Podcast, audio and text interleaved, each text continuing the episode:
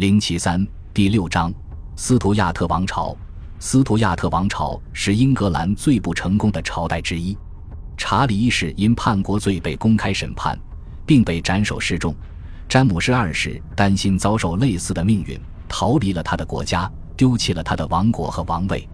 詹姆士一世和查理二世皆寿终正寝，但詹姆士一世生前眼睁睁看着他的所有希望破灭，雄心壮志受挫。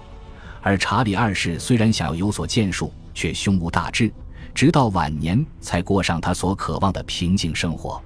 斯图亚特时代最突出的事件是二十年的内战、革命和共和制的实验，这些本应从根本上改变英格兰历史的进程，但是这种改变即使有，也是难以捉摸的。